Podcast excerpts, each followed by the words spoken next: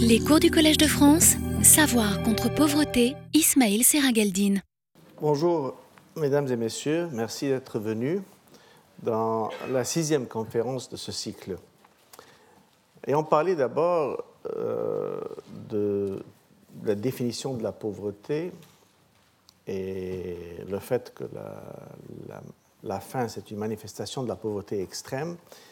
Nous avons ensuite passé sur les problèmes de la faim dans le monde urbain, puis euh, une conférence sur la faim dans le monde rural, et puis une sur le rôle des femmes, et, la dernière était sur le sujet de l'environnement. Et j'avais promis, euh, en fait, que certaines des questions, je me rappelle le professeur Brézin qui m'avait interpellé euh, à un moment donné, disant Et le rôle de la science? Je lui ai dit qu'il y aurait toute une conférence, et c'est aujourd'hui. Aujourd'hui, on va s'attaquer au rôle de la science. Et pour ceux qui veulent savoir, oui, on va discuter des OGM aussi. C'est une question que beaucoup de gens me posent. Euh, je, je, répète déjà d'or et d'avant qu'il ne faut ni exalter ni diaboliser les OGM, c'est une technique comme une autre, mais on parlera de ça dans un moment. Alors, euh, le sujet est, très grand parce que la science peut faire beaucoup, beaucoup, beaucoup, comme on va voir. D'abord, on va commencer par un petit rappel et puis revenir sur la révolution verte. Qu'est-ce qu'elle a fait, qu'est-ce qu'elle n'a pas fait et pourquoi nous voulons passer de la révolution verte à la révolution doublement verte? Puis parler un peu des sciences de la vie, généralement les sciences biologiques, qui sont à la base évidemment de beaucoup de, notre travail, que ce soit avec les plantes ou les animaux, une transformation en profondeur qui se passe dans les sciences de la vie, et puis comment on relève les défis, un regard thématique, euh, l'informatique, parce qu'elle joue un rôle très très important, soit dans le développement des sciences de la vie elles-mêmes, car il serait impensable d'imaginer que n'importe quel être humain pourrait faire une ligne de 3 milliards de lettres et puis faire une autre ligne de 3 milliards de lettres, et puis comparer les deux lignes et trouver euh, un polymorphisme qui n'est pas le même. Euh, tout ça, donc cette, euh, génomique, tout ce genre de travail, devait attendre les, les ordinateurs ultra rapides pour pouvoir qu'on puisse faire ça. Mais ce n'est pas la seule chose que l'informatique nous aide à faire, et on le verra. Le problème alors dans les pays en voie de développement, les pays pauvres, où se trouve la faim, c'est les faiblesses institutionnelles. Et donc, il faudra renforcer les capacités de la recherche scientifique dans ces pays. Et puis, on passera à quelques conclusions. Alors, voilà, un rappel très rapide que la faim est la manifestation de l'extrême pauvreté, qu'il y a presque un milliard de personnes qui souffrent d'une malnutrition chronique, que, que ce soit dans la ville, ce qui est en rouge ici, ou dans la campagne, qui est le reste, eh bien, euh, la plupart des gens, à l'exception euh, du vert foncé que vous voyez là, la plupart des gens achètent leur nourriture. Ce qui est très frappant, même dans la campagne, un très grand nombre d'individus achètent la nourriture. Donc, la question des prix devient euh, absolument essentielle. Réduire les prix en augmentant l'offre devient une manière qui aide à l'augmentation de l'accès des pauvres à ce qui est disponible en nourriture. Et pour réduire les prix, il faut accroître la production, réduire les pertes et le gaspillage.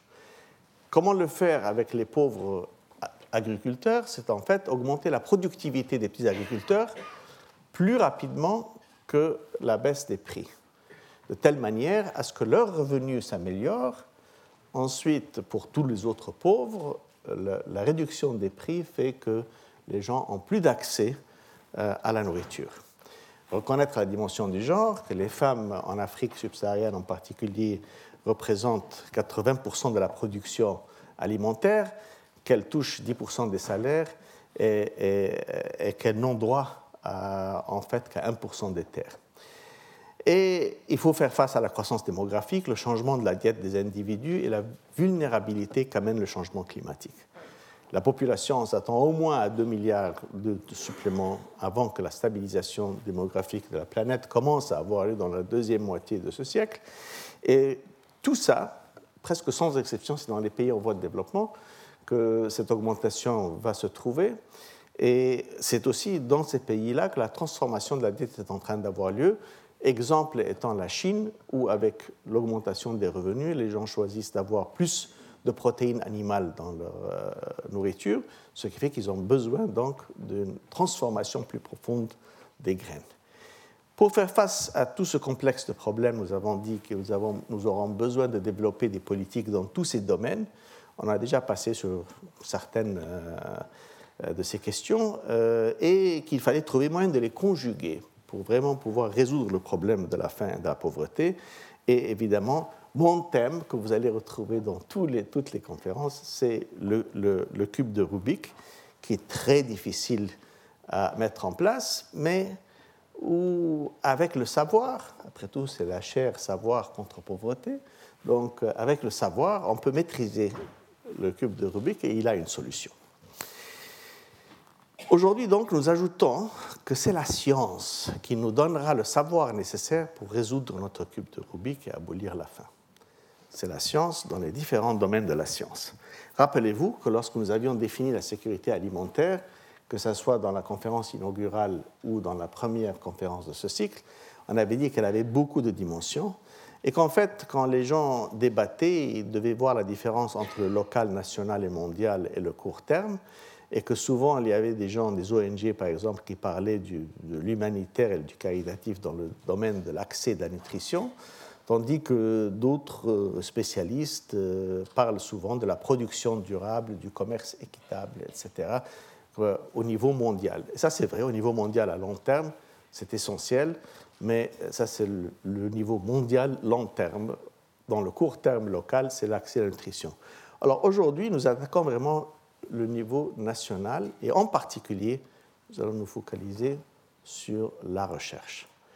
Donc voilà où nous passons. C'était là la, première grande surprise du siècle passé, c'est que l'Inde, qui était à, très grand risque d'avoir des famines presque perpétuelles dans les années 60, eh bien, elle a fait face à une solution qui était exceptionnelle, qui a été soutenu par la Ford et la Rockefeller Foundations au début, euh, qui dit on va mobiliser la science pour abolir la faim en Inde.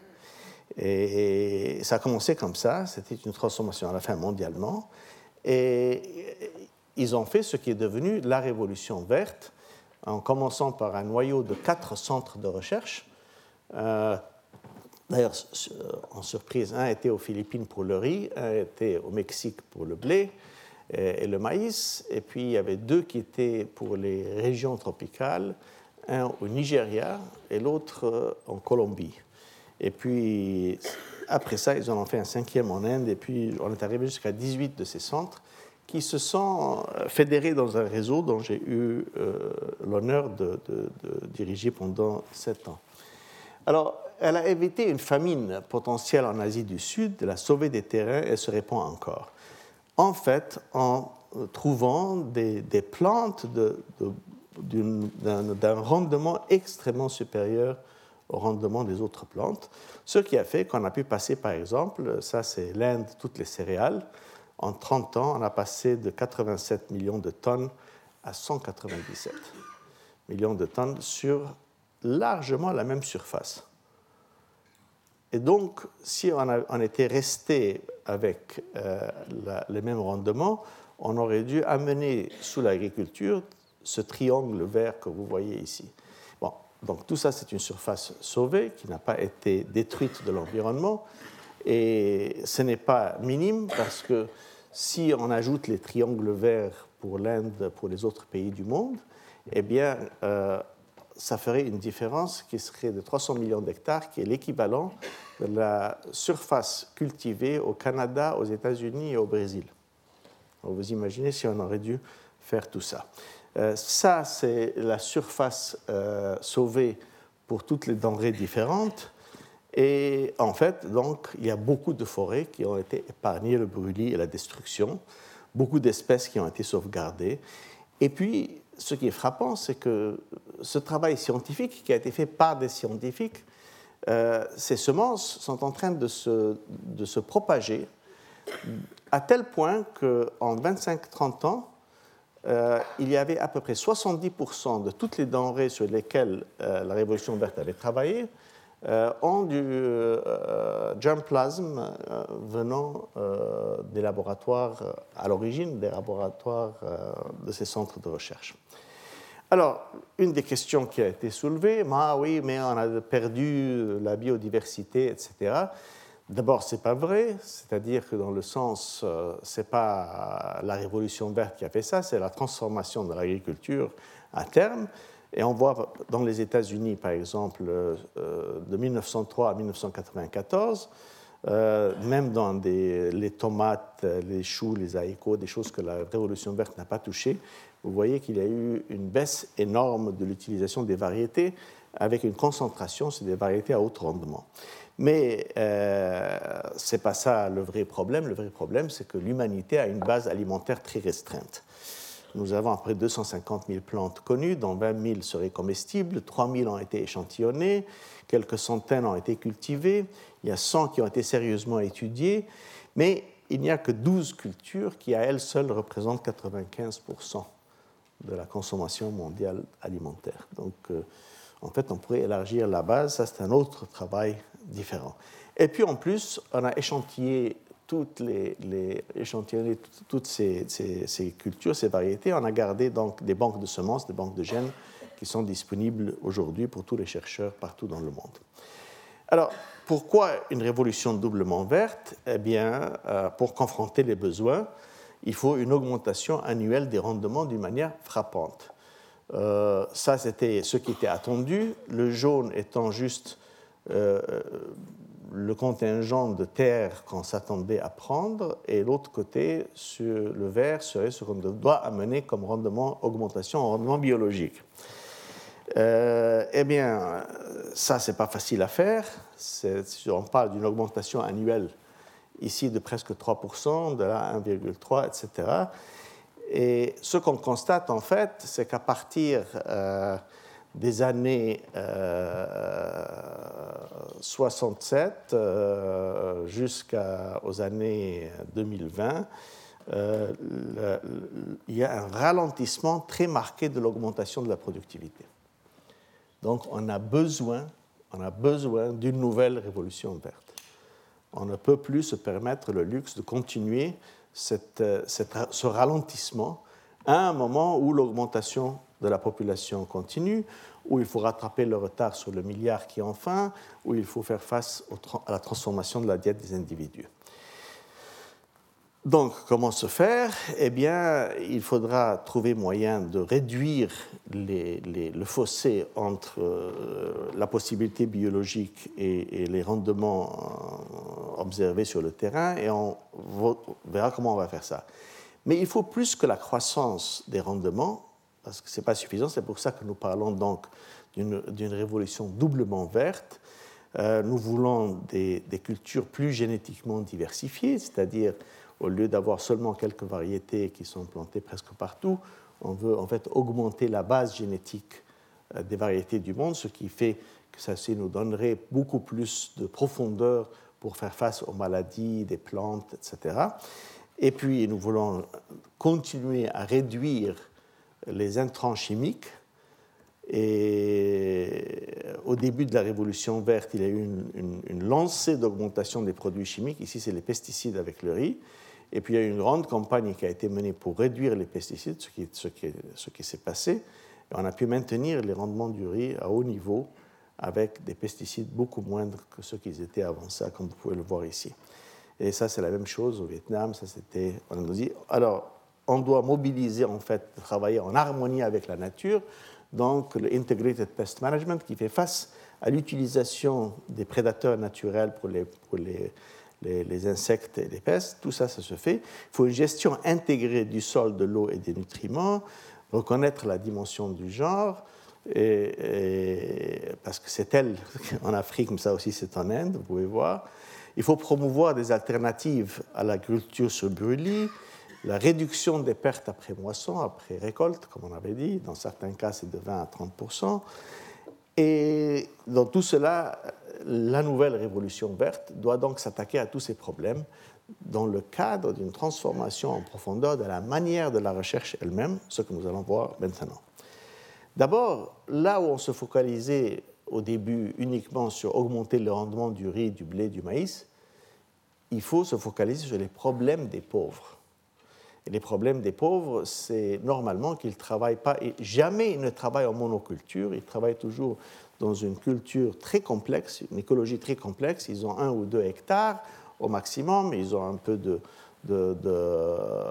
nourriture pour eux-mêmes, il y a euh, un peu de cash crop, ils ont peut-être un arbre, ils ont une chèvre, une vache, euh, quelques poules, etc. Ils font, en fait, c'est un, un, petit écosystème. Et les différentes régions sont obligées de faire face à des problèmes divers, mais tous ont besoin du meilleur que la science peut leur donner. Alors, il y a un double changement dans le paradigme de la recherche agronomique dans le monde actuellement. Le premier, c'est la contextualisation, c'est-à-dire, comme je disais il y a un moment, ce n'est pas que je travaille uniquement sur le riz, sur le blé, etc. Oui, je travaille sur ça, mais je comprends que je travaille aussi pour une petite ferme au Kenya euh, qui est gérée par euh, une femme qui a d'autres obligations, euh, ce qui n'est pas la même chose que de faire du blé ou du maïs pour le Kansas américain ou le Nebraska ou ailleurs et, on mobilise les nouvelles sciences de la vie. Mais toujours rester focalisé pro-pauvre, pro-femme et pro-environnement. Alors, cette nouvelle recherche euh, biologique pour le domaine de l'agriculture, on commence avec la contextualisation, c'est-à-dire chacun de ces tout petits fermiers, de ces tout petits agriculteurs sur un ou deux hectares, ils font un peu d'agriculture, un peu d'élevage, un peu d'agroforesterie et souvent, pardon, surtout en Asie, de l'aquaculture. Ils mettent des carpes dans le riz, par exemple, de telle manière que les, carpes grandissent dans, dans l'eau qui entoure la culture du riz. Euh, elles bouffent euh, euh, les petits insectes et les autres saloperies qui viennent attaquer le riz. Et à la fin de, à la période de la moisson, euh, on ramasse les carpes, euh, on a quelque chose de supplémentaire en protéines aussi. Et là, alors, ce sont des projets, par exemple, pour l'agroforesterie, qui ont eu beaucoup de succès, pour euh, les pauvres en Afrique. D'ailleurs, le professeur qui était chargé de ça a reçu le World Food Prize. Mais ça, c'est un travail qui montre que sur le niveau mondial, la séquestration de carbone dans les zones subhumides de l'Afrique tropicale est aidé par cette euh, euh, situation d'agroforesterie. Quand euh, les petits fermiers commencent à planter pour l'agroforesterie, ils augmentent la séquestration de, carbone, donc les gaz à effet de serre, ils aident l'environnement mondial. Ça, c'est quand il y a une grande coupure, que vous voyez ici, une coupure ou un brûlis, ça baisse et puis on replante, donc voilà, ça remonte comme ça. Donc il y a une, influence importante. Ça, c'était quand on s'était seulement focalisé sur l'agriculture sans agroforesterie. Ça, vous voyez, on augmente certainement l'impact qu'on a positivement sur la séquestration des gaz à effet de serre, qui sont le, carbone, le dioxyde de carbone. En plus, euh, la bouse de vache est extrêmement importante comme engrais, donc la manière de, gérer le fait qu'on a l'élevage comme ci ou comme ça intégré avec l'agriculture devient important.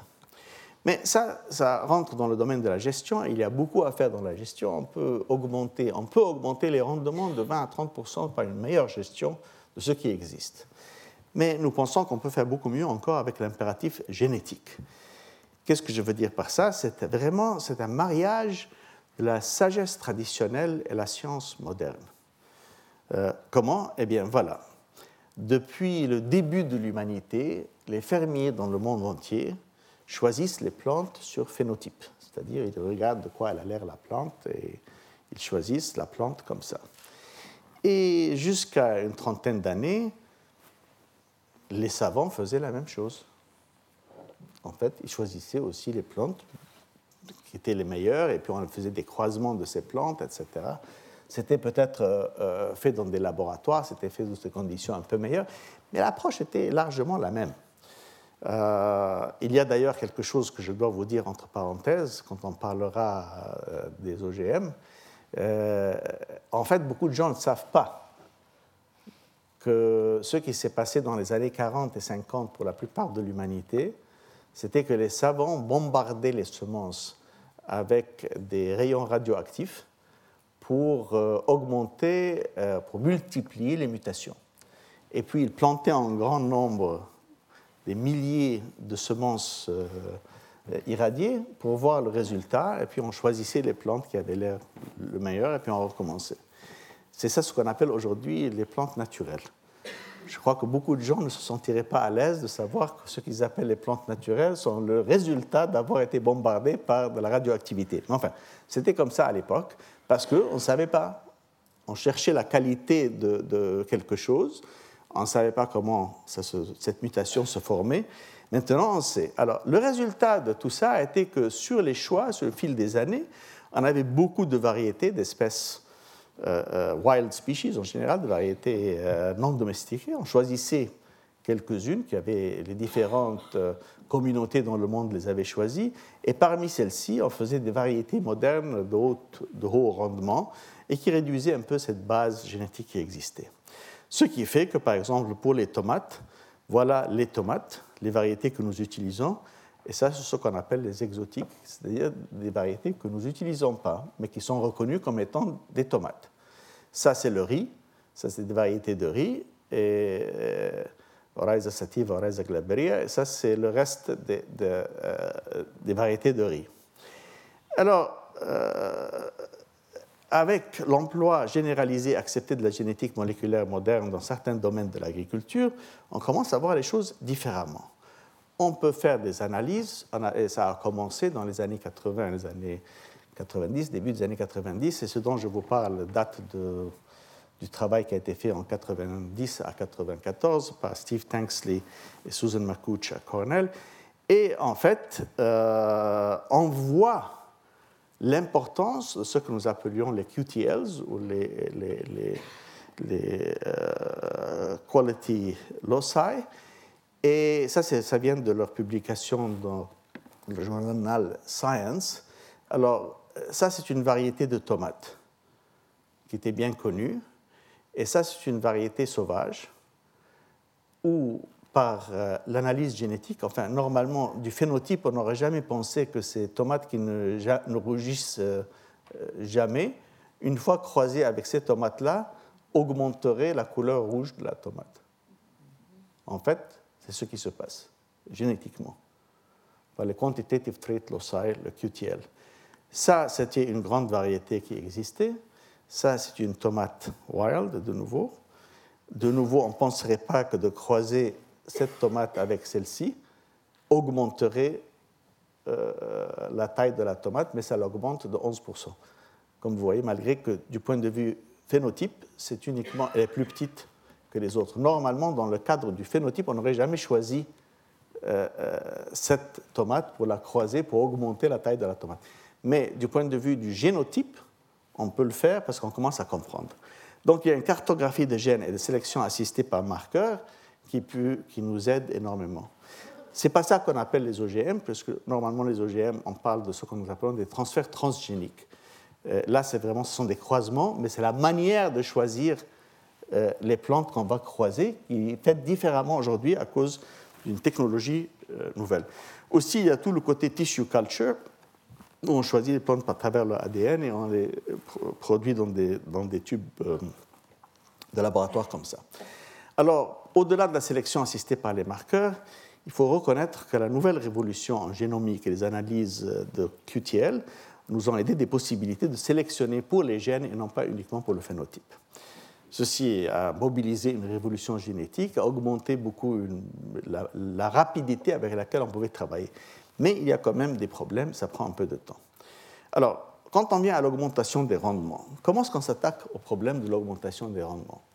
Bien, Dans chaque plante, euh, disons que dans ce, on peut parler du riz par exemple, il y a un plafond actuel, et ça c'est le maximum qu'on a pu faire avec cette plante sous les meilleures conditions de, laboratoire, enfin de, de, station expérimentale. Mais, et ça, c'est le constat actuel d'où se trouvent les rendements actuels. Et une des choses qu'on fait, c'est d'essayer évidemment d'augmenter ce plafond. On veut dépasser ce plafond. arriver, euh, on est arrivé jusqu'à 17 et quelques euh, tonnes par hectare, nous voulons arriver à 20 tonnes, 25 tonnes par hectare. Est-ce faisable? Comment? Eh bien, c'est là où l'analyse génétique joue un rôle. C'est le relèvement du plafond du rendement. La seconde attaque, c'est l'attaque de la gestion, l'attaque de la vulgarisation, l'attaque par un biais différent, qui est de dire, ben, même si je reste à ce plafond, ce plafond que les savants démontrent est possible, nous voulons augmenter le niveau moyen de la performance du pays pour arriver plus, se rapprocher plus de ce plafond. Donc ça, c'est une autre stratégie, c'est une autre série de priorités, c'est une autre série d'activités scientifiques pour soutenir la recherche agronomique. Le troisième chemin, c'est très important aussi, on l'oublie, et malheureusement 90% de la recherche actuelle euh, se focalise sur ça, c'est de maintenir le rendement actuel, parce qu'on voit un affaiblissement qui arrive, un affaiblissement parce que les terrains sont moins euh, productifs pour d'autres raisons, donc il faut se battre pour essayer que cette moyenne ne se réduise pas. Donc il y a un grand travail qui est fait. Souvent, ça a été fait dans le passé simplement en augmentant les engrais et les pesticides. Nous ne voulons pas faire ça pour des raisons environnementales et autres. Donc il y a toute une recherche qui est en train d'être menée là-dessus. Donc voilà trois stratégies de recherche. Et puis nous pouvons les prendre tour à tour. Alors si on prend euh, d'abord l'augmentation, ça, passe par la transformation euh, de la plante elle-même, de telle manière qu'en général, cette plante a une biomasse définie et elle met une partie de cette biomasse dans les graines, ça c'est de nouveau du riz, et une partie dans les racines, une partie dans les tiges et les feuilles. Eh bien, on peut transformer la plante et la retransformer de nouveau de telle manière qu'on puisse avoir un maximum de biomasse qui va dans la graine et non pas dans les feuilles ou les racines. Et ça, c'est une nouvelle plante de riz, que nous avons appelé le super rice qui peut arriver jusqu'à 25 tonnes, nous pensons. Euh, déjà, le meilleur rendement euh, avait dépassé 13 tonnes, et puis 15 euh, tonnes, et puis on est arrivé à 17 tonnes, et nous pensons que nous pouvons arriver jusqu'à 25 tonnes. Ça, c'est un riz hybride expérimental fait en Chine, et on voit déjà de très bons résultats dans ce domaine. Alors, le riz hybride euh, euh, nous donne euh, plus de vigueur, comme on s'attend, comme avec le maïs hybride qui a plus de vigueur que le maïs ordinaire. Et cette transformation est une augmentation quand même considérable de presque 10 à 11 d'augmentation des rendements qui sont faisables avec du riz hybride. Il y a quelque chose qui s'appelle le C3 et le C4 il y a quelque chose qui s'appelle le cycle de, Calvin, qui est découvert en 1958 par Melville Calvin, qui explique comment les plantes transforment le dioxyde de carbone et, l'eau euh, avec la lumière en sucre à travers la photosynthèse. Et elles produisent un composant à trois atomes de carbone dans sa molécule, d'où ce que nous appelons les plantes C3, les plantes C3. Mais il y a une autre piste qui a été découverte par d'autres Australiens, Slack et Hatch, en 1966, qu'il y a des plantes comme le sorgho, la canne à sucre et le maïs qui, qui renferment quatre atomes de carbone, d'où ce que nous appelons les plantes C4, les C4. Alors là, pourquoi c'est important? Parce que les C4 assimilent le CO2 à un taux doublement celui des C3 et grandissent beaucoup plus vite. Alors rappelez-vous ce dont nous parlions quand on disait que les saisons de, l'agriculture allait se raccourcir, qu'il y aurait moins de pluviométrie, qu'il y aurait des problèmes de vulnérabilité. Si on arrivait à avoir des plantes qui pouvaient euh, grandir beaucoup plus vite, qui arriveraient à leur maturité beaucoup plus vite, euh, on aurait moins de risques de perte de moisson par une sécheresse à la fin de la saison. Alors, s'il était possible donc de convertir transgéniquement des plantes du C3 au C4, ça pourrait avoir des résultats remarquables. Comment serait-il remarquable? Parce qu'en moyenne, c'est à peu près là où nous en sommes du point de vue concentration des CO2, euh, eh bien, vous pouvez constater que les C4 euh, sont presque le double de la capacité d'absorption du carbone euh, sur les C3. Donc l'efficacité de la plante dans sa photosynthèse augmente d'une manière très marquée.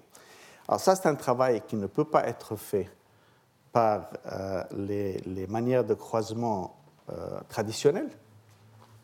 On a besoin, enfin, sans parler d'irradiation par radioactivité, etc., qu'on ne fait plus maintenant, heureusement, mais, parce que là, on ne sait pas qu'est-ce, qui se passe quand on irradie. Mais, mais, avec les croisements traditionnels, on ne peut pas transformer une plante C3 en plante C4, mais par contre, euh, transgéniquement, ce serait peut-être possible. Et il y a des structures de plasmides pour la transformation du riz qui sont sous étude maintenant et là qui serait pris en fait euh, du maïs pour être intégré dans le riz. Et où on voit donc l'activité que ça a, et ça, ce sont des études expérimentales qui ont été faites à Los Baños aux Philippines. Pour passer à la deuxième question, qui est la question de comment monter la moyenne constatée dans les pays vers ce qui déjà, nous savons, est, est faisable du point de vue biologique, il y a toute une série d'autres stratégies. On commence par essayer de savoir pourquoi on n'a pas les mêmes rendements? Eh bien, parce qu'il y a, à, l'encontre des études des savants, il y a l'effet des mauvaises herbes, il y a l'effet des maladies, il y a l'effet des insectes. Et dans les différentes euh, régions, les différentes cultures sont attaquées de manière différente par ces trois fléaux. Et on doit choisir où euh, l'influence la plus importante. Par exemple, ici, dans le cas du riz, c'est clairement avec les insectes qui frappent 27,3%, comparé à 9% ou 10%. Donc il y a beaucoup à faire. Euh, ça, c'est dans le cas d'une maladie. Voilà du riz résistant, et là, c'est du riz qui est susceptible à la nielle bactérienne. Et comment est-ce qu'on a fait ça? C'est en définition de quelque chose que nous appelons les, les, les, gènes XA21, XA4, 13 et 15 et 5. Et ces gènes, chacun donne une certaine résistance. Il ne faut pas essayer de baser la résistance sur un seul gène, parce que sinon on est à grand risque que cette plante pourrait trouver euh, un parasite euh, qui soit résistant à, ce gène et puisse donc dépasser la résistance qu'on est en train de donner à la plante. Et quand on les cumule, on a une, meilleure, plus une plante meilleure et plus résistante. Et voilà les études. Celle-ci est attaquée évidemment, comme vous pouvez voir, et ça, ce sont les différentes combinaisons. Nous appelons, pour moi, parce que je suis égyptien, on appelle ça pyramiding of genes faire des pyramides de gènes. J'aime les pyramides, alors voilà, ça donne plus de résistance. Euh, euh, voilà, qui sont causés par les foreurs de tiges. Et là, c'est dans le cas d'une étude transgénique qui a été faite en Chine. Vous pouvez voir euh, en haut les larves des foreurs de tiges qui sont détruites tout de suite par la plante elle-même dès qu'elle commence à forer. Et en bas, c'est la larve ordinaire dans une plante ordinaire qui, donc, vous pouvez voir directement la différence entre les deux. Alors généralement, on essaie d'éviter l'utilisation des pesticides chimiques autant que possible et faire une approche, ce que nous appelons Integrated Pest Management, qui est un contrôle surtout biologique. Alors l'objectif à la fin, c'est d'accroître la productivité agricole. Et comme on avait dit, elle doit augmenter plus vite que la baisse des prix, et ça, ça, ça nous pose un grand défi mais euh, il faut se rappeler qu'aujourd'hui, dans le cadre de l'environnement et du développement durable, nous voulons que cette productivité soit mesurée dans la globalité des facteurs terre, eau, main-d'œuvre, énergie et un temps chimique. Pas uniquement tonnes par hectare. Il faut que ça soit une plus grande productivité avec tous ces facteurs inclus. Et donc, on a besoin de technologies pour accroître le potentiel de rendement, combler l'écart de rendement, une meilleure gestion terre, eau, nutriments, une meilleure gestion de la main-d'œuvre des intrants. Donc, la, gestion joue un rôle important, et le développement de cultures nutritives dont je parlerai dans un moment. Mais c'est pour ça qu'on a besoin d'une révolution doublement verte, pas uniquement une révolution comme la révolution verte qui se focalisait uniquement sur le rendement des plantes. Donc, il ne faut pas oublier la gestion de la ferme à toute filière. Ensuite, ayant produit quelque chose, est-ce qu'on peut augmenter la valeur de ce qui a été produit du point de vue nutritif?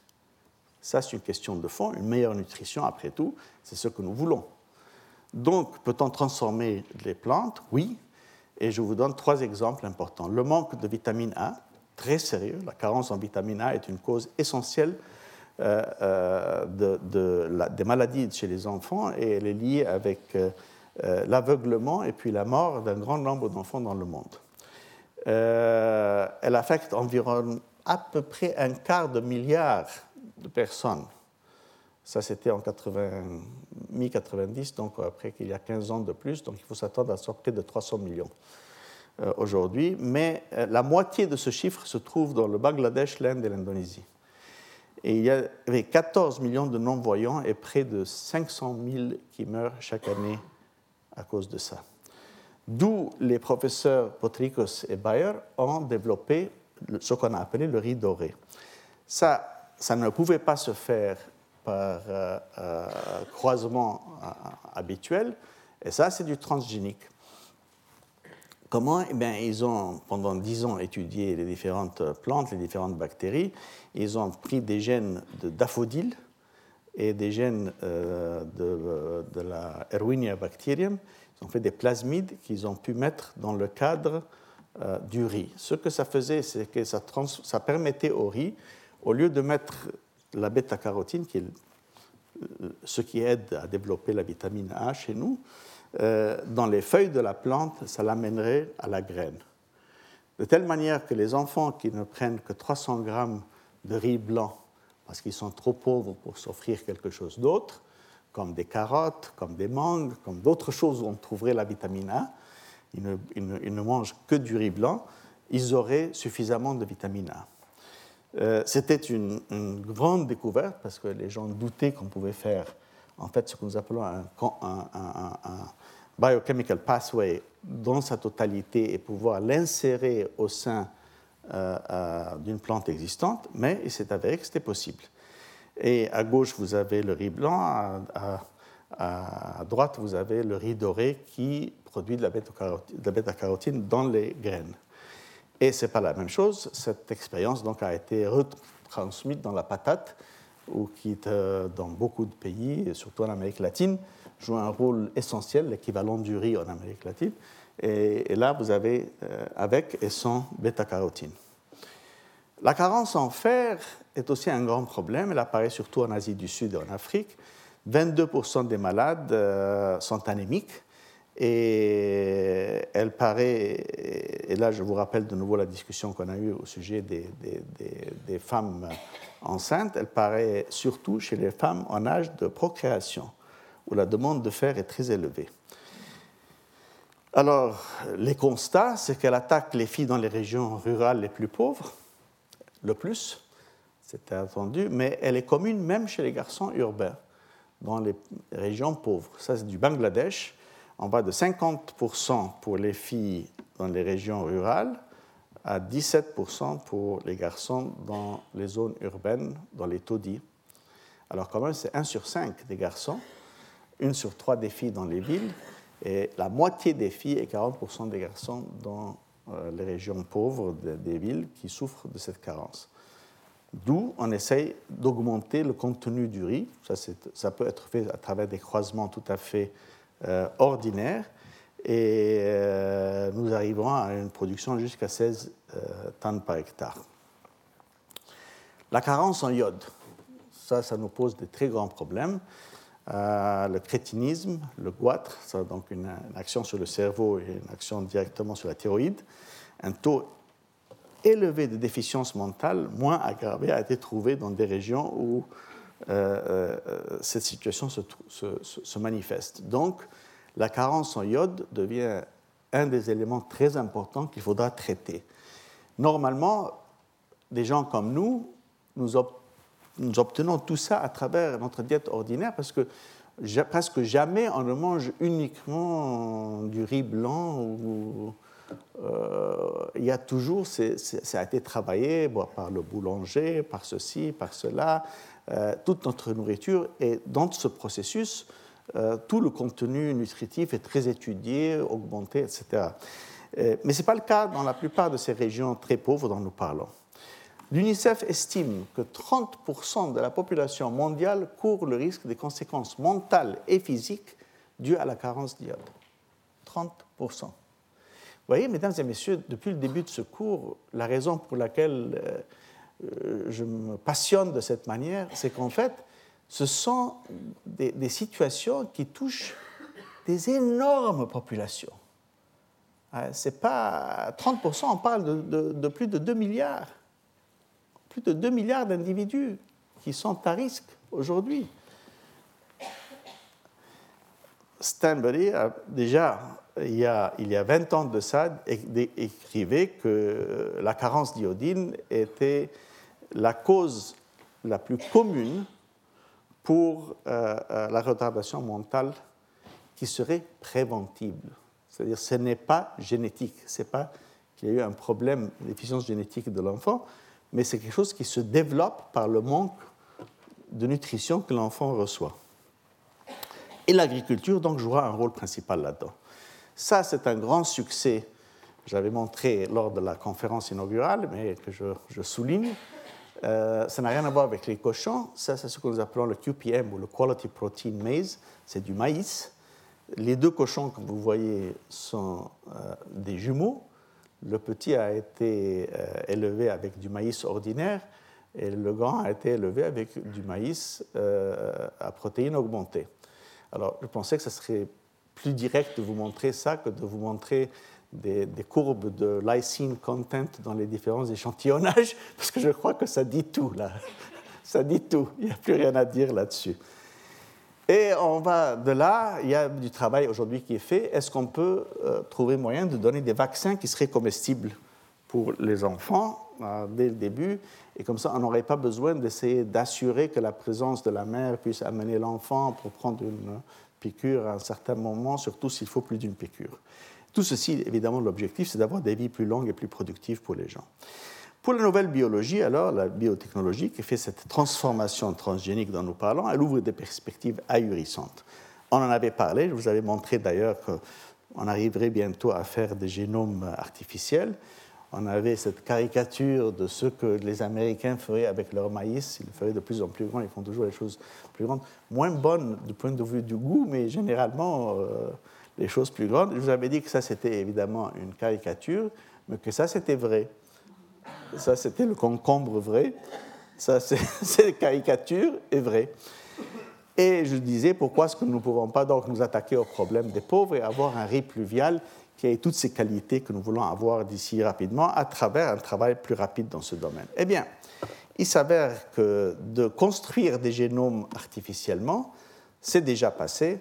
Ça, c'est M. Venter qui, en juin 2007, a remis, déposé pour un brevet sur euh, la première bactérie synthétique du monde et qu'il a fait en laboratoire. J'en parlerai plus un peu plus tard.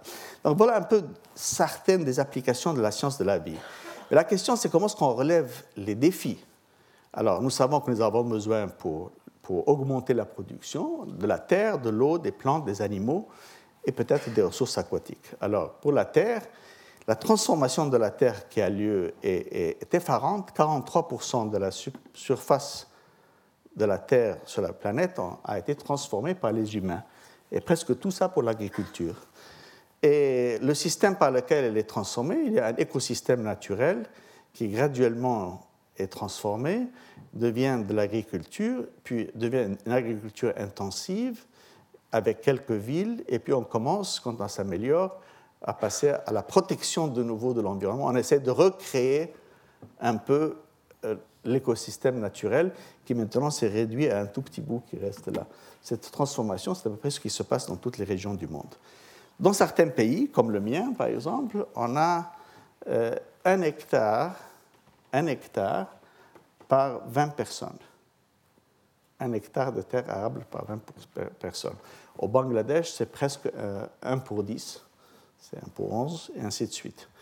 Et ce qui nous gêne beaucoup, c'est que dans beaucoup de cas, l'érosion des sols est en train de détruire la qualité productive des sols qui sont déjà arables.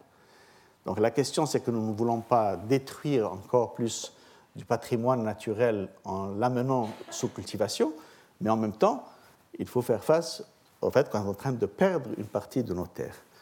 Pour l'eau, on a beaucoup parlé de la contrainte de l'eau une calorie est égale à un litre, comme vous savez, j'ai déjà dit ça plusieurs fois. C'est donc euh, une situation où, en moyenne, si je bois 2 euh, à 5 litres d'eau par jour, euh, je me lave avec 10, je cuisine avec 15, etc., etc., bon, 50, 100 litres par jour, mais en moyenne, je consomme 2700 litres d'eau par jour à travers la nourriture que je consomme quand je consomme à peu près 2700 calories. Donc c'est absolument remarquable et il faut donc augmenter les récoltes, par euh, goutte d'eau. Alors le riz, on était en train de dire, puisque vous voyez, je parlais des carpes qu'on pouvait mettre dans le riz, dans les cultures de riz. Le riz est toujours très assoiffé, très assoiffé. En moyenne, le riz prend de 2000 à 4000 tonnes d'eau pour produire une tonne de riz, ce qui est absolument énorme. Le blé est à peu près de l'ordre de 1200 euh, en moyenne. Il y a qui sont mieux, etc. Alors, comment est-ce qu'on peut changer ça? La première chose, et c'est là où on, se, recoupe de nouveau le C3, C4, la première chose, c'est qu'en fait, si on peut réduire la période de croissance, on a, moins, on a besoin de moins d'eau. Si au lieu d'avoir 130 euh, jours, on le fait en 110, ben, 20 jours de moins d'utilisation de l'eau, comme vous la voyez, euh, ça, chiffre. Ça fait presque 20% moins d'eau. Donc tout de suite, la durée de la croissance de la plante devient euh, quelque chose d'important. Deuxièmement, il faut mieux gérer l'eau parce que très souvent, les champs ne sont pas réguliers. Donc il y a des, des zones et donc avec des digues, on peut changer ça. On peut faire des nivellements de terrain au laser, ce qui nous donne euh, des champs comme ça, nivelés au laser, comme vous voyez ici. Mais vous savez, j'ai vu euh, en Afrique, on faisait des choses euh, avec ce que j'appelais le laser local, qui est un tube comme un tuyau d'arrosage, tout simple, et auquel des deux côtés on avait mis à peu près un mètre de, tuyau en plastique transparent et la même chose de l'autre côté. On remplissait d'eau et puis on se tenait euh, un sur le champ et l'autre sur l'autre côté du champ. Et l'eau, évidemment, euh, se nivelle parfaitement. Euh, donc, sans laser, on pouvait faire des choses qui ne coûtaient trois fois rien, mais le principe est le même. C'est de comprendre que pour la gestion de l'eau, si on va mettre quelques centimètres sur tout un champ, il ne faut pas que le champ soit bancal parce qu'il faudra que les quelques centimètres d'un côté vont augmenter de 30-40 centimètres de l'autre côté, ce qui fait énormément d'eau. Euh, la submersion des terrains pour le riz transplanté, le puddling, comme on l'appelle, peut être transformé. On peut faire un ensemencement à sec.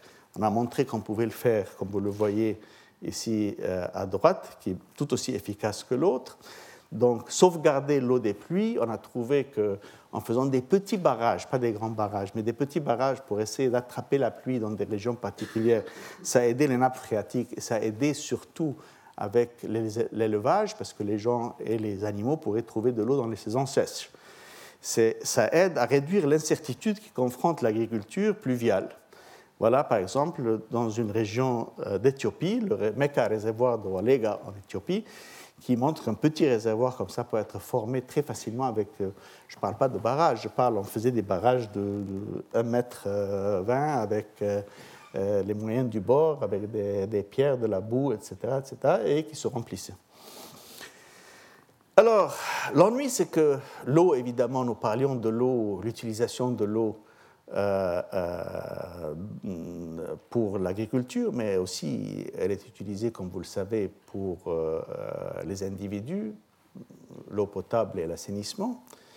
Et cette image que je vous avais montrée du monde riche qui agit d'une certaine manière et le monde pauvre qui a faim, eh bien, elle se trouve aussi dans le domaine de l'eau. D'abord, d'un point de vue que la pollution, il faut arrêter la pollution, qui est indispensable. Et la pollution industrielle par les plus riches est extrêmement importante. La pénurie en eau qui existe dans les différentes régions où on a parlé, surtout maintenant dans le monde urbain. Alors, euh, les toilettes, en fait, utilisent beaucoup d'eau. Mais, mais il y a ce qu'on peut dire le luxe et il y a ce qu'on peut appeler l'excès. Alors, ça, c'est le luxe. Ceux d'entre vous qui connaissent le Japon reconnaîtront ça. Euh, ça, c'est comme votre remote pour la télévision, c'est quasiment la même chose. Euh, combinaison, idées, etc. etc. Il y a beaucoup d'investissements technologiques qui ont été faits là-dedans. J'aurais aimé qu'on mette autant d'efforts pour le développement technologique pour les, toilettes sans eau dans les taudis, dans les bidonvilles. Mais quel que soit le cas, ce n'est pas ça vraiment qui me gêne, c'est ça pouvez-vous croire à une toilette en or massif qui coûte 4,8 millions de dollars?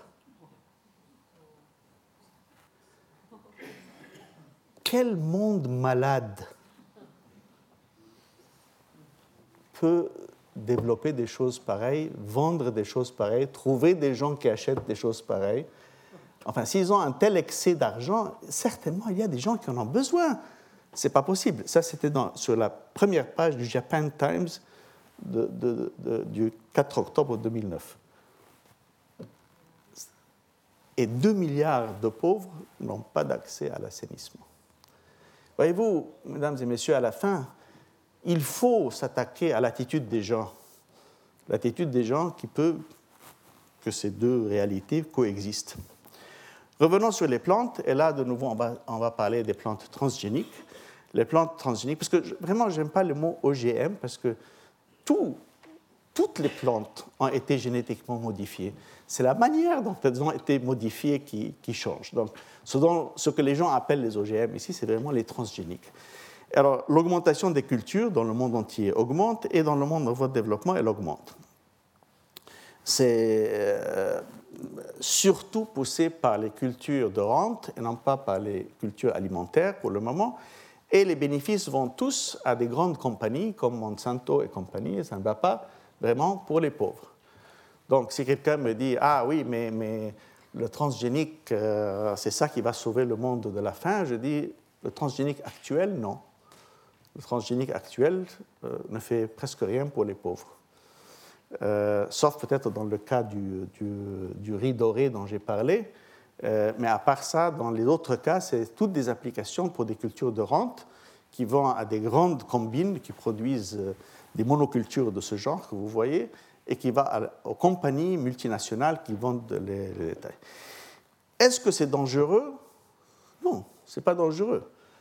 Et, je ne suis pas d'accord pour dire que c'est dangereux. La raison est simple dans les États-Unis, nous avons 300 millions de personnes aux États-Unis qui mangent régulièrement des OGM depuis 10 à 15 ans, puisque c'est dans la filière alimentaire américaine.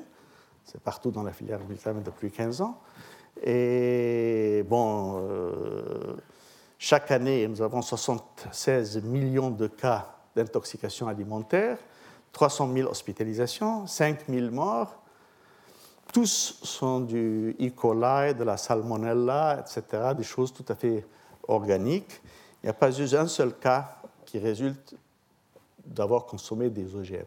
Parce que, en fait, tous les scientifiques vous diront que la manière dont le gène est arrivé à la, plante ou se trouve dans, dans l'aliment n'a rien à voir avec euh, euh, le danger ou le non-danger euh, de cette plante. Ce qui a à voir, c'est le genre de gène qui se trouve. Alors qu'il soit venu par mutation ordinaire, qu'il soit venu par croisement, qu'il soit venu par euh, euh, un système transgénique, ne change pas. C'est le résultat final qui compte. Seul le résultat final qui compte. Et alors, attaquons le problème des animaux. Malheureusement, c'est très difficile de parler de la biologie actuelle et des animaux sans parler de Dolly. Dolly, mes amis, elle est venue en 97. Euh, et alors vraiment, elle a, elle a pris les médias du monde d'une manière extraordinaire. Euh, elle était assez sympathique d'ailleurs, je la connaissais, comme vous voyez, voilà. J'étais plus jeune à l'époque, comme vous voyez. Je connaissais même son mari, David. L'importance de Dolly, qui est morte en 2003, c'est que c'est le premier mammifère cloné d'une cellule somatique. C'est-à-dire, en général, tout le clonage qui a été fait avant ça a été fait au niveau euh, euh, de l'ovule fertilisé, qui commence à se subdiviser. Et avant que, les cellules ne se transforment, euh, qu'elles ne se qu'elle ne se différencie, qu'elle n'accepte une spécificité, c'est-à-dire pour devenir des cellules de sang, des cellules de, de, tissu, des cellules organiques quelconques, quand on divise ces cellules-là, on peut obtenir des, clones.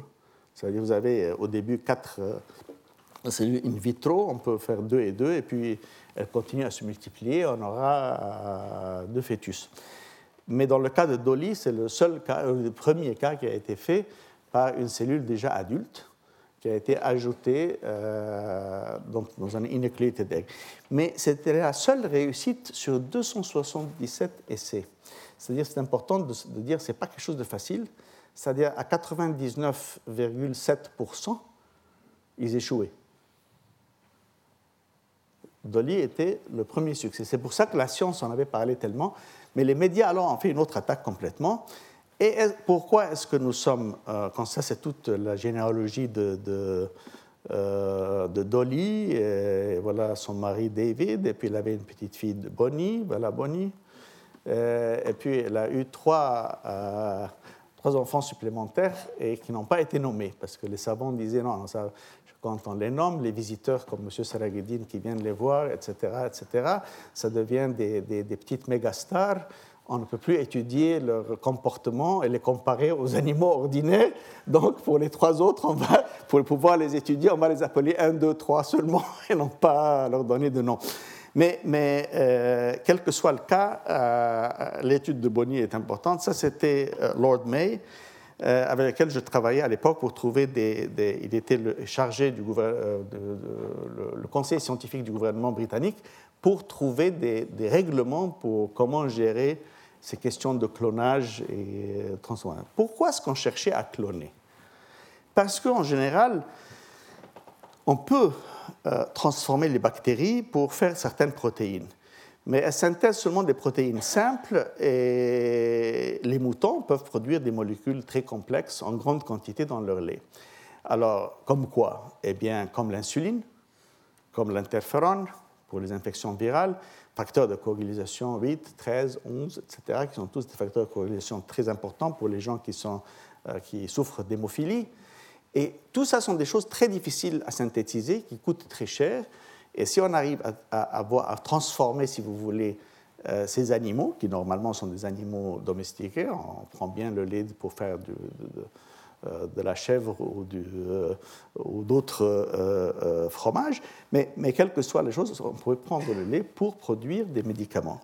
Alors, si on arrive à avoir un animal qui produit ça, eh bien, si on fait un clonage de cet animal, on arrive évidemment à couvrir beaucoup plus plus tard que de faire autrement. Ça, c'est le cas de Polly, qui est moins connu que Dolly, mais qui, elle, produisait du, euh, facteur de coagulation neuf dans son lait. Et donc ça devient de nouvelles usines pour des protéines. Exemple frappant, l'araignée, le fil d'araignée. Ça, ça a l'air très faible, mais c'est en fait, nous connaissons les histoires de Spider-Man. Eh bien, c'est le super-héros, c'est le Spider-Goat ou la, Spider-Chèvre, si vous voulez, parce que, en fait, euh, le fil d'araignée est une des matières les plus fortes du monde les plus fortes du monde. Euh, elles sont produites par les spinnerettes euh, dans l'abdomen des araignées. Il est dix fois plus fin que la soie du ver à soie, dix fois plus fin.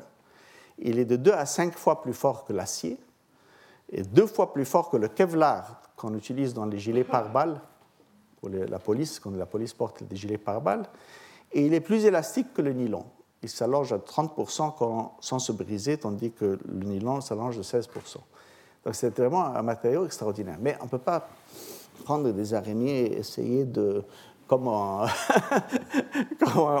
prend du lait des vaches, on ne peut pas continuer à faire des araignées, ça ne marche pas. Alors l'idée a été faite, pourquoi comprendre ça? Dans l'analyse qu'on a faite, on a trouvé qu'il y avait des protéines qui ressemblaient beaucoup à des protéines dans du lait de chèvre.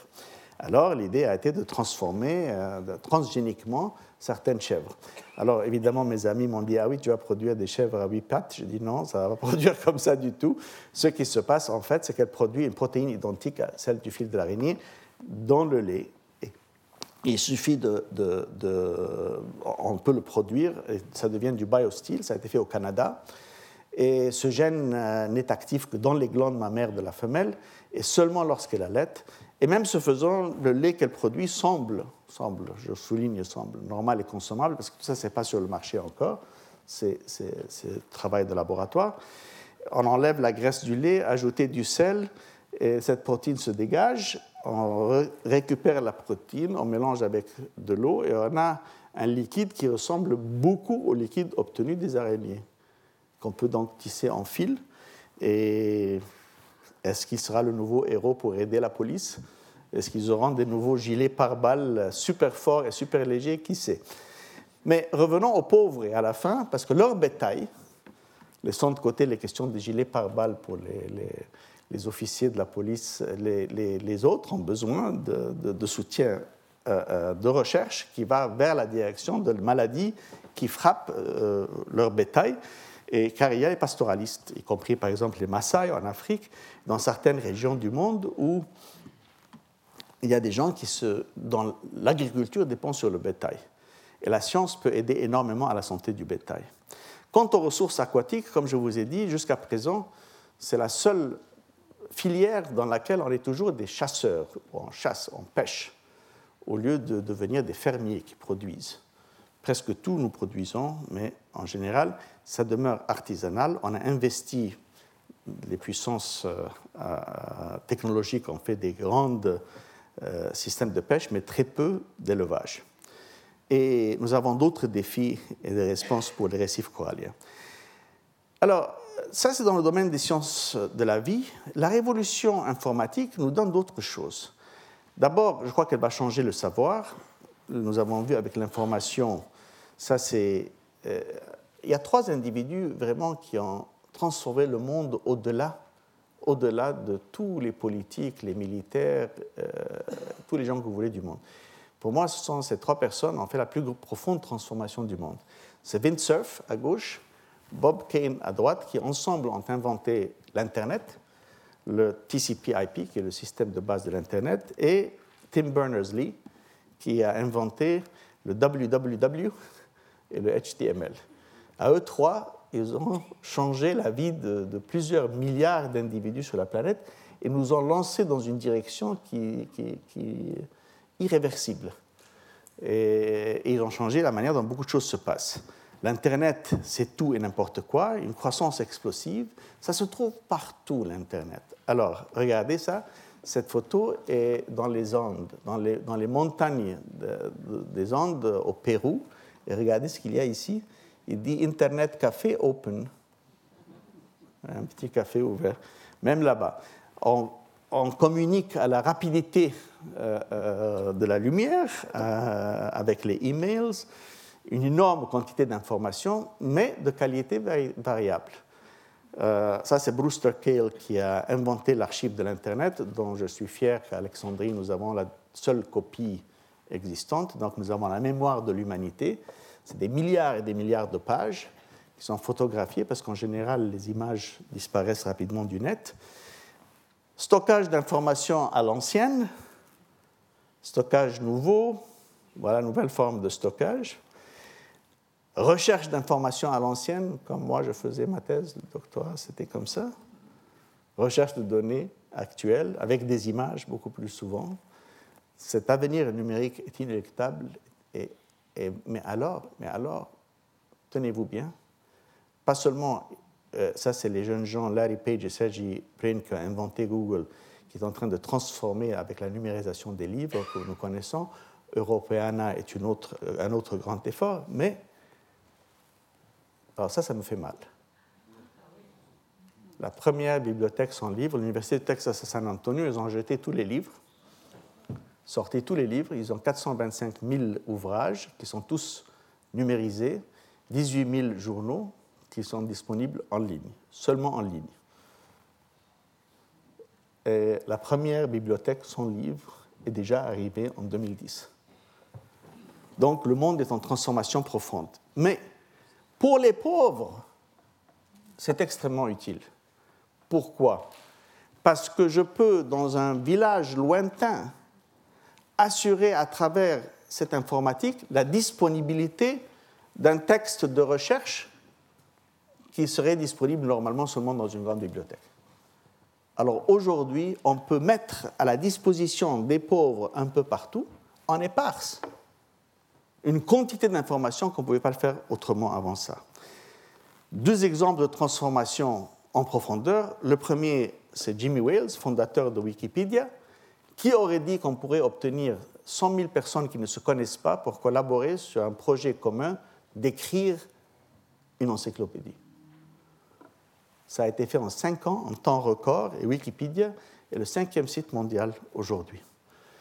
Ça, c'est la journée de Wikipédia que nous faisons à la bibliothèque d'Alexandrie pour renforcer le côté arabe, du contenu arabe. Ce sont les jeunes gens qui écrivent euh, des choses pour le Wikipédia.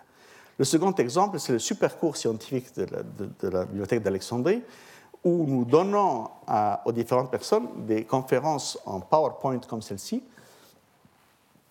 pour que les différents professeurs puissent l'utiliser n'importe où dans le monde. Nous avons commencé avec l'épidémiologie. Nous avons 3600 conférences qui viennent de prix Nobel jusqu'à des jeunes chercheurs. 60 000 professeurs touchent un million d'étudiants dans 175 pays. Zéro coût. Tout est gratis. On a mis sur web. Sur 34 euh, sites web, il y a 90 millions de visites par an. Et on est en train maintenant de transformer justement avec Windsurf, le père de l'Internet, et, Gil euh, Omen et Ron Laporte, on est en train de transformer ce système pour couvrir les autres domaines de la science, pas seulement l'épidémiologie. Ce n'est que le début de nombreuses possibilités. L'autre possibilité frappante, c'est évidemment qu'on passe vers quelque chose que nous appelons le semantic web. Et on a vu aussi, évidemment, tout le monde connaît Facebook. Mark Zuckerberg, Facebook, qui ne connaît pas Facebook. Bon, qu'est-ce qui se passe? Euh, Ce travail qui a été fait par Nova Spivak, je trouve passionnant, a dit voilà le web que nous connaissions, ça connectait l'information. Et quand on va dans cette direction, on a le semantic web qui connecte les concepts donc c'est beaucoup plus profond. Et quand on va de ce côté, on connecte les gens. Elle a posé la question, et qu'est-ce qui se passe ici dans ce qu'elle a appelé le meta-web Est-ce que c'est une connexion d'intelligence? Les gens avec le savoir, avec le contenu Donc il y a une transformation en profondeur en train d'avoir lieu qui va amener beaucoup de changements supplémentaires à l'avenir, et on ne peut pas vraiment dire qu'est-ce qui va se passer, mais on sait que ça va être très important. Nous voyons déjà une application directe pour la fin, avec la télédétection. La télédétection est connue, le remote sensing. Euh, ça a des, avantages énormes parce que sans transformer beaucoup de choses euh, euh, sur le terrain, on peut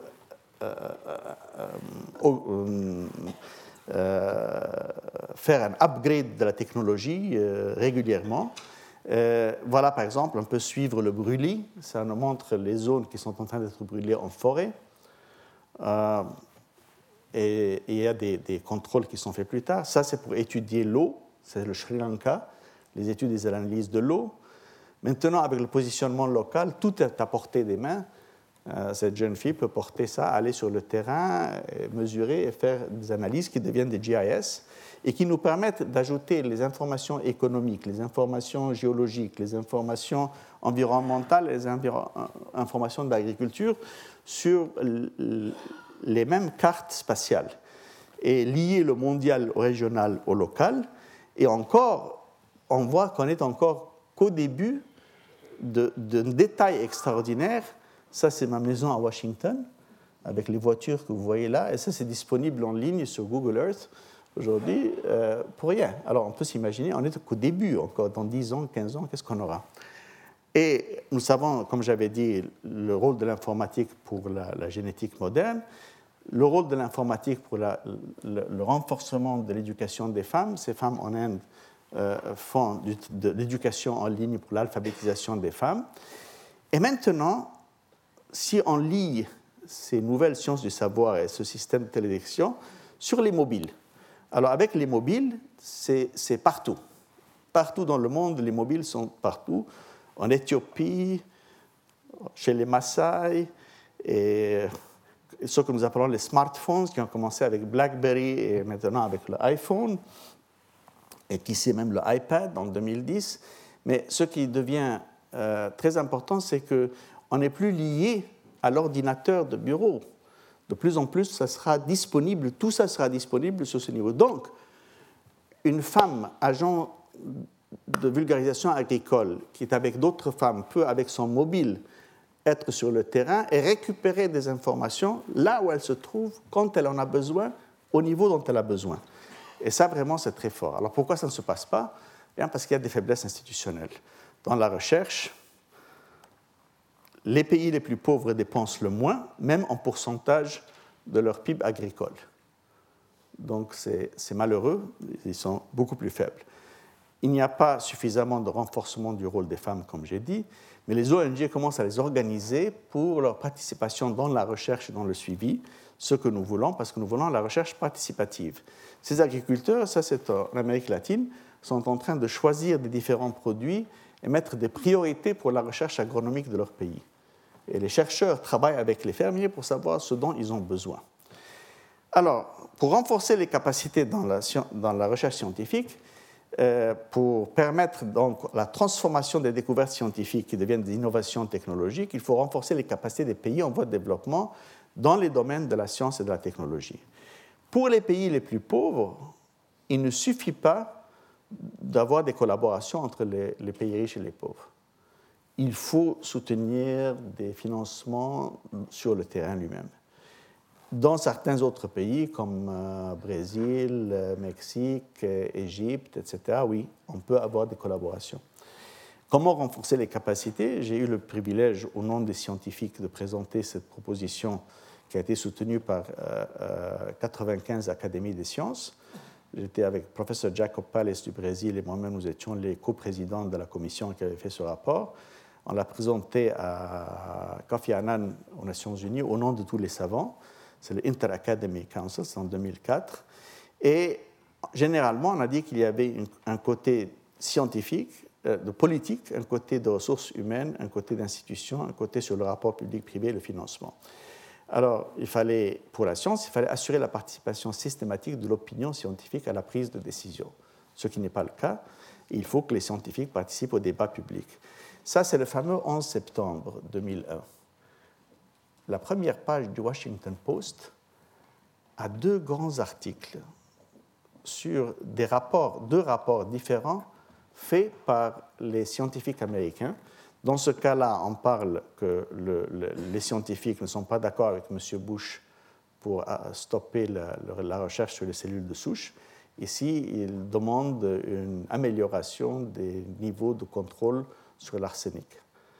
Mais les rapports, ce que je veux dire, c'est que dans ce cadre-là, la première page d'un des grands journaux est donnée pour des rapports scientifiques, l'opinion des scientifiques sur les questions de prise de décision. Ce qui fait que la communauté scientifique ne peut pas rester dans une tour d'ivoire, elle doit participer avec la société, avec la société civile, avec les médias, etc. Pour les ressources humaines, nous avons un grand problème. Voilà, ça c'est un kindergarten allemand école primaire en Afrique subsaharienne. Il n'y a même pas un tableau complet. Pas de chaise, pas de pupitre, rien. Cette fille, elle, euh, on lui élargit l'esprit. Là, c'est pas clair qu'on lui donne l'occasion de s'exprimer. Ça, c'est une photo que j'aime beaucoup. Ça, c'est M. Bruce Albers, qui était le président de l'Académie des sciences américaines. Ça, c'est une grande statue d'Einstein.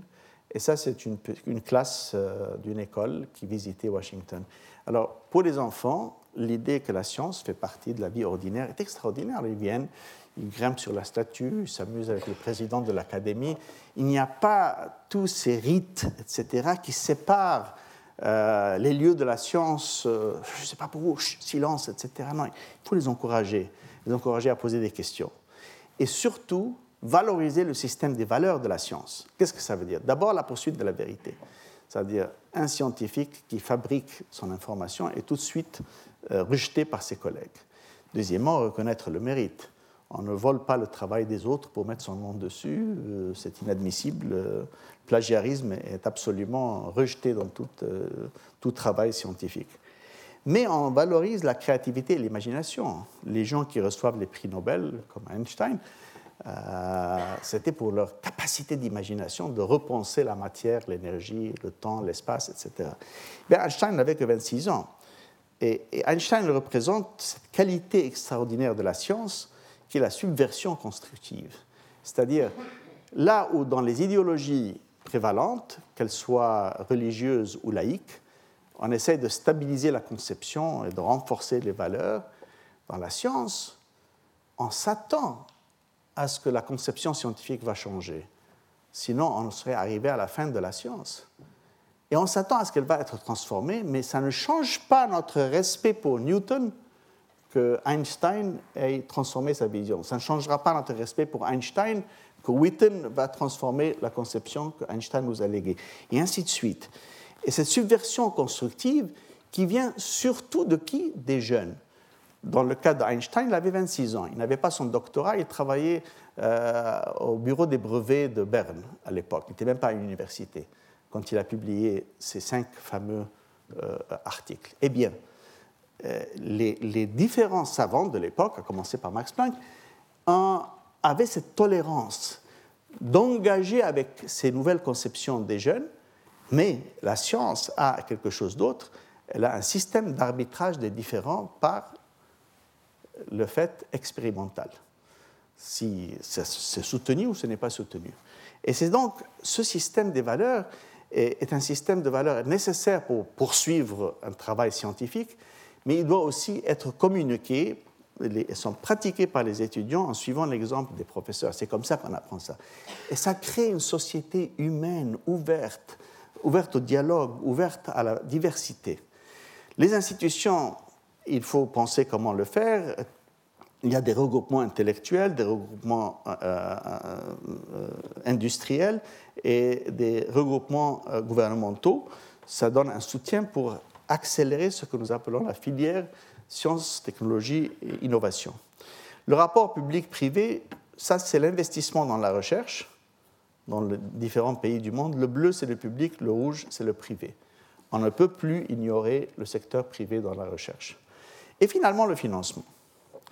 Ce n'est pas vrai donc que les pays pauvres ont seulement besoin d'argent, ils ont besoin d'abord d'avoir ces différents domaines euh, en ligne, et puis là on trouvera le financement. Alors qu'est-ce qu'on trouve dans le financement? De nouveau, c'est les jeunes. C'est des gens, avec, en Amérique, il y a les, venture capitalists qui sont presque le double du nombre qui se trouve en Europe. Et là, vous trouvez, ils investissent des miettes pour avoir des grosses sommes dans l'avenir s'ils ont bien choisi. Alors, je montre cette photo souvent. Je dis, voilà, un groupe de jeunes gens très cool qui sont venus. Et la question, c'est, ça, c'est Microsoft 1978. Et ça, c'est Bill Gates la question, c'est si ces jeunes gens étaient venus vers vous, est-ce que vous les auriez soutenus? Si ces jeunes gens venaient vous dire j'ai quelque chose qui s'appelle Windows, qui va transformer le monde, etc., etc., est-ce que vous auriez investi ou pas? Souvent, dans beaucoup de pays, spécialement dans les pays en voie de développement, les jeunes qui ont des idées de ce genre n'ont pas accès au soutien financier dont ils ont besoin. Et il faudra trouver moyen, parce que nous avons besoin donc de recherche scientifique et de transformation scientifique qui sont acclimatisées au microclimat dont ils travaillent. Donc voilà, toutes les parties sont essentielles, le tout est plus que la somme des parties. Il y a des nouvelles pistes de recherche, il y a la biologie synthétique. Je vous avais parlé de l'histoire des génomes articulés, je vous ai raconté cette histoire. Eh bien, il a créé euh, l'ADN d'un organisme formé complètement dans le laboratoire. Il a déposé, voilà même j'ai amené le chiffre du brevet, soit pour l'OMPI, soit pour euh, les États-Unis, qui pose des tas de questions éthiques sur est-ce qu'on a le droit d'avoir des brevets sur du vivant, je ne sais pas. Mais il veut faire de ces organismes unicellulaires un genre de biofuel. Et euh, bon, par contre, nous avons dans un autre domaine des gens qui développent le DNA computing, où on peut voir que dans certains cas, les ordinateurs classiques feraient euh, 1 600 000 étapes, et que dans un ordinateur ADN, on pourrait le faire en 81 étapes. 91 étapes. Donc il y a des tas de possibilités là. Monsieur Church, que vous voyez ici, George Church à Harvard, est aussi en train de créer une cellule euh, synthétique dans les laboratoires de, Harvard. C'est un grand monsieur dans le domaine de, la biotechnologie. Et Venter, il ne faut pas oublier, c'était lui qui faisait le secteur privé en compétition avec le secteur public pour le génome humain. Et c'est un monsieur qui était le premier à faire le séquençage euh, des organismes, y compris le Drosophila, la, la, mouche, euh, aussi bien que le C. elegans et il travaille de très près avec Hamilton Smith à droite, vous voyez, qui est un prix Nobel de biologie. Donc le travail de la, biologie synthétique, ce n'est pas du travail qui est mené par des, des, des, des, gens qui sont des fous furieux très loin, ce sont des très très grands scientifiques qui travaillent sur ça. Et ça nous pose des questions sur comment est-ce que dans le domaine, dans le monde entier, on peut avoir une approche un peu plus euh, équilibrée sur ces questions. Il y a une convergence que j'appelle convergence BINT, en arabe, c'est un jeu de mots parce que ça veut dire fille en arabe, bint en arabe. Mais c'est Bio-Info Nanotechnologies. Et en fait, ce sont une nouvelle convergence qu'on constate entre toutes ces technologies. La nanotechnologie, comme vous savez, c'est de travailler à l'échelle de la nature. En fait, on parle à peu près de la molécule à l'ADN, un peu plus que l'atome, 10 atomes à peu près, une molécule, jusqu'à la molécule de l'ADN qui est à peu près 100 nanomètres. Ça, c'est ce que nous appelons le nanomonde. Et on peut essayer de réduire la taille en miniaturisation ou essayer d'augmenter l'assemblage. Les deux approches, on est encore au début, mais on commence déjà à avoir des utilisations et des applications. La miniaturisation a lieu, des applications existantes, ce que nous appelons des pilules intelligentes qui sentent tout ce qui est autour d'eux et ne relâchent leur euh, côté chimique à l'intérieur du corps quand le contenu, par exemple, arrive à un certain niveau acide. Ça, c'est un laboratoire sur puce. Vous avez ici, ça, c'est un dime américain qui est à peu près 1 cm, 2 mm, disons 1 cm à peu près. Alors là, vous avez des capillaires de 80 microns, des volumes en picolitres, des flux nanolitres, des séparations de 100 millisecondes, et ce petit labo fait 500 000 tests de nouvelles molécules par jour. Un tout petit labo de quelques centimètres. Il y a des euh, puces pour la distribution d'insuline à travers des seringues qu'on peut trouver. On est en train de plus en plus maintenant de pouvoir élargir la circulation sanguine bloquée. Et, de l'autre côté, alors on essaye de travailler avec les atomes. Mais l'atome est tellement petit, c'est très difficile. Hein. C'est quoi un atome? Ben, Si un ballon de football était la taille de la Terre, un atome serait la taille d'une aspirine. Vous imaginez la, Et ça, c'est une fameuse photo qui a été faite par IBM. Et c'est 48 atomes euh, de fer disposés sur euh, une base de cuivre. Mais ça, c'est, on a bougé chaque atome séparément. Alors, c'est très joli comme photo, mais évidemment, ce n'est pas un système, euh, on ne va pas produire quelque chose avec ça. Alors, on cherche comment faire de l'auto-assemblage. Et l'auto-assemblage, euh, ça a des différentes idées. Hal Kroto a reçu un prix Nobel pour son travail sur les buckyballs. C'est un genre de carbone. Il y a les nanotubes de carbone. Alors, euh, ça, c'est la forme de carbone qui fait euh, ce que nous trouvons dans nos crayons, le graphite que nous trouvons dans nos crayons. Et si c'était tourné comme ça, ça devient un petit tube de nanocarbone. Alors, ce petit tube est 100 fois plus léger que l'acier, 6 fois plus fort que l'acier. Donc 600 fois plus fort que l'acier, gramme pour gramme, puisqu'il est 100 fois plus léger et 6 fois plus fort.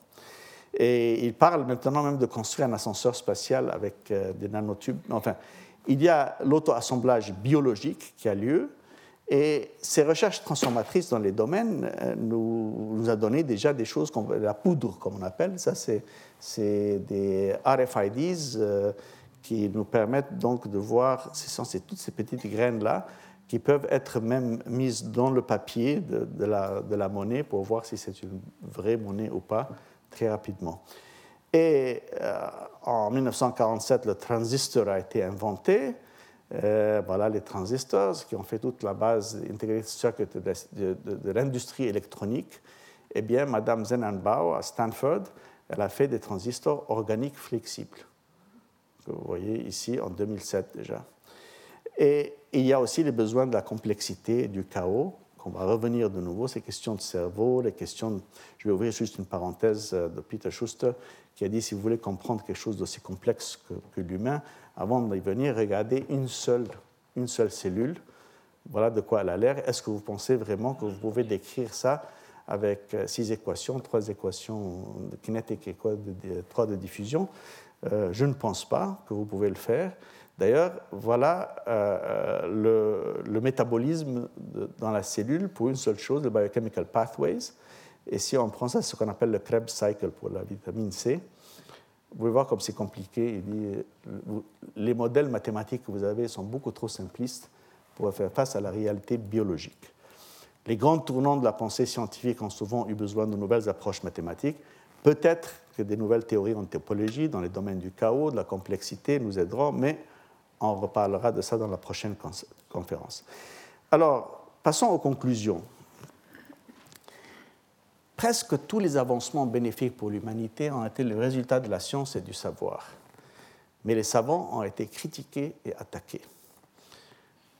Copernic, avec sa conception d'un univers où le système solaire tourne autour du Soleil, Galilée, qui a été même traduit en justice devant l'Inquisition, Newton, qui a vécu jusqu'à. Euh, il, a, vraiment prouvé euh, les positions de Galilée et de Copernic. Darwin, qui a fait l'objet d'attaques que vous connaissez que trop bien. Les nouvelles idées sont toujours susceptibles de troubler les esprits. Mais la science a son propre système de vérifier les choses. Regardez le cas de Jenner et de la vaccination. M. Edward Jenner, qui a écrit ce fameux texte sur la vaccination contre la variole, et il avait constaté que les, laitières qui s'occupaient des vaches, qui avaient été exposées à ce que nous appelons le cowpox, qui ressemble un peu au smallpox, la, variété, elles, semblaient être, euh, avoir une immunité contre cette maladie qui, à l'époque, à l'époque tuait 95% des individus. Alors il a eu l'idée de prendre euh, du, euh, du, sérum venant de, ces femmes laitières et, des vaches malades et de le donner aux enfants pour intervenir, pour éviter qu'ils attrapent la variole. Et ça, c'était le premier cas. Et c'est notre plus grand succès scientifique et humanitaire. On a aboli la variole, le smallpox, en 1979. Aujourd'hui, les vaccins sont acceptés partout comme étant, en fait, pas seulement acceptés, mais les gens à l'époque euh, de Jenner n'étaient pas prêts à accepter ça. Ils l'ont attaqué terriblement, et puis il y a des gens qui ont essayé de faire peur aux gens. Alors regardez cette image de 1802 où les gens ont ils sont en train de faire, voilà, M. Jenner faisant son vaccin, et là, il y a des, vaches qui sortent de, la bouche, des bras, du nez, des yeux, des, oreilles des gens, etc. il dit attention, c'est du travail de fou furieux, c'est du travail.